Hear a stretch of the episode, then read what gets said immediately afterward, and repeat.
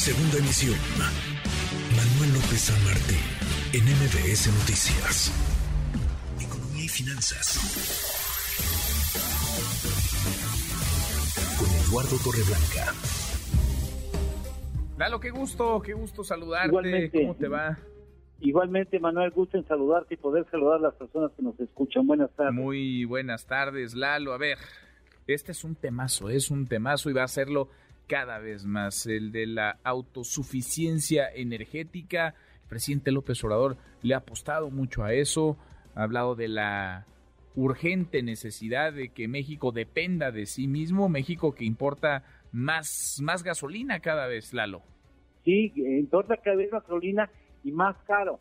Y eh, se han hecho, se han dado acontecimientos a nivel mundial, Manuel, que deberían de indicarnos la conveniencia irnos alejando de la idea de que podemos aprovechar los recursos fósiles que están en el subsuelo, sobre todo porque ya la ciencia, las economías y las tendencias incluso de la economía global estarían castigando esa esa propensión para aprovechar las eh, energías eh, fósiles no renovables.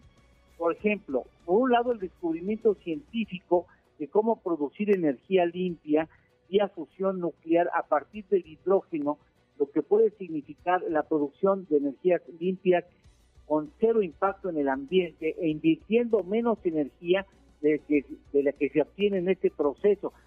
Los científicos que es un, es un eh, desarrollo tecnológico, un invento, un descubrimiento, una posibilidad que verdaderamente va a revolucionar el mundo en muchos sentidos y en muchas áreas del conocimiento humano indudablemente tardará en esto en ser un elemento cotidiano que nos permitiría dejar ya por siempre en paz a los recursos fósiles, pero yo creo que pasan rápido los años y yo creo que ahora sería el momento de que México viera o pusiera sus estrategias en el futuro en las energías y en la producción de las energías limpias.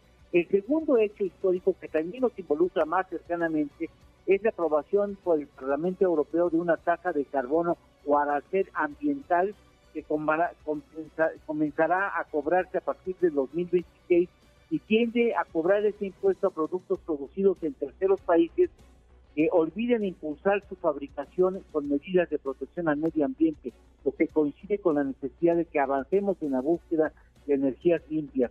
Eh, somos socios comerciales de muchos países y regiones, como con Europa misma, y por ello la adopción de políticas de producción limpias deben adoptarse inmediatamente porque eso nos permitirá garantizar la permanencia y la entrada de nuestros productos a esos mercados que estarán viendo el uso de energías fósiles como, uno, una práctica indeseable porque contamina y porque ya no le da la espalda, por supuesto, le da la espalda a los nuevos desarrollos tecnológicos que permiten empezar en energías limpias, renovables y sobre todo con el cero impacto en el ámbito ambiental. Pues sí, tienes toda la razón, ojalá entendamos todos la relevancia que tiene hoy y que seguirá teniendo cada vez más este sector. Lalo, ¿tenemos, ¿tenemos postre? Claro que sí.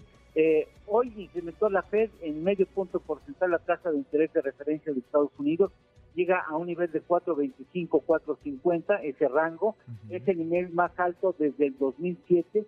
Estamos hablando de un proceso que llevó siete altas consecutivas en este año y cuatro de ellas en 0.75 puntos porcentuales lo que es una historia, indudablemente, y mañana le toca al Banco de México. Mañana, mañana Banco de México, mañana seguramente platicamos del tema. Abrazo, gracias Lalo.